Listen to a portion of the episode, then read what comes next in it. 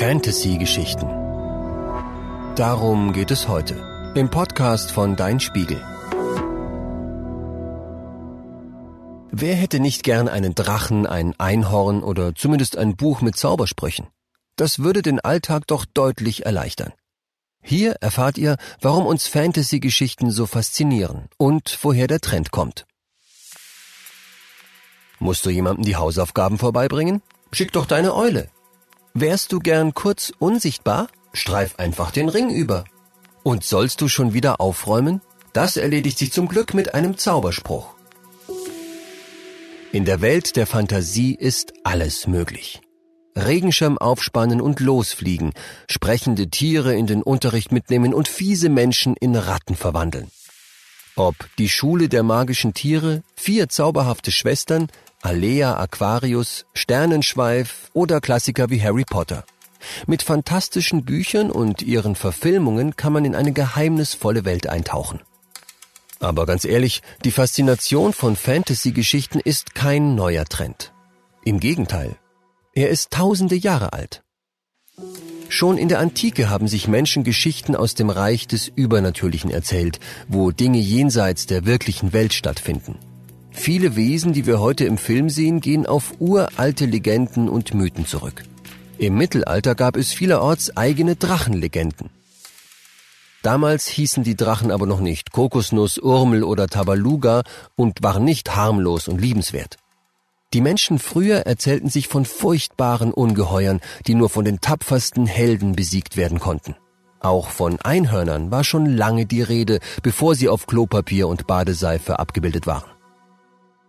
Die Figur des Einhorns beruht auf einem lustigen Flüchtigkeitsfehler. Der Legende nach sollen im dritten Jahrhundert vor Christi Geburt einige Gelehrte die Bücher Mose aus der Bibel ins Griechische übersetzen. Ihr König hatte darum gebeten und sie hatten nicht viel Zeit. In dem Text kam ein Tier namens Rem vor, und weil wohl keiner so richtig wusste, was das sein sollte, mussten sie ein bisschen raten. Auf alten Abbildungen waren Stiere zu sehen, die von der Seite gezeichnet waren. So sah es aus, als hätten sie nur ein Horn. Die Gelehrten übersetzten das Tier mit Monokaros, was Einhorn heißt.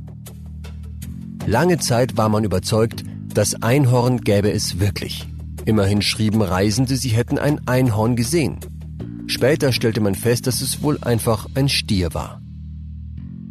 Heute glaubt man nicht mehr, dass es Einhörner, Drachen und Meerjungfrauen wirklich gibt, aber sonst hat sich im Vergleich zu damals eigentlich gar nicht viel verändert. Früher erzählte man sich Märchen über Hexen, heute schaut man Harry Potter.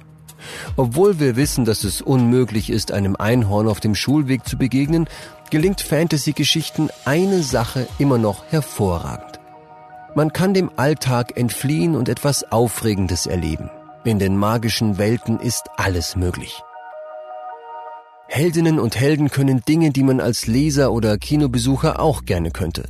Feinde wegzaubern, fliegen, ganze Welten vor dem Untergang retten. In vielen Fantasy-Geschichten sind die Heldinnen oder Helden normallos. Tore in andere Welten können hinter jeder Hecke oder Kellertür lauern. Die Helden gelangen wie Alice im Wunderland durch ein Portal in eine Zauberwelt oder entwickeln wie die vier zauberhaften Schwestern an einem Geburtstag magische Kräfte.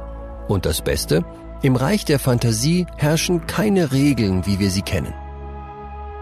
Fantasy-Autorinnen und Autoren verwenden viel Zeit darauf, ihre eigenen Regeln zu erfinden. Wer kann zaubern? zaubern? Wer kann Unsichtbares sehen? Welche magischen Kräfte bewirken was? So entsteht eine ganze Welt, die nichts mit dem Alltag zwischen Mathe-Test und Zähneputzen zu tun hat und in die man wunderbar abtauchen kann.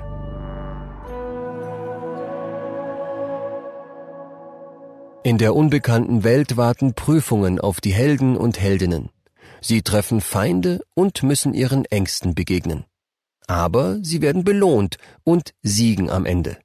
Die Botschaft, man kann jede Gefahr überstehen, wenn man nur an das Gute glaubt.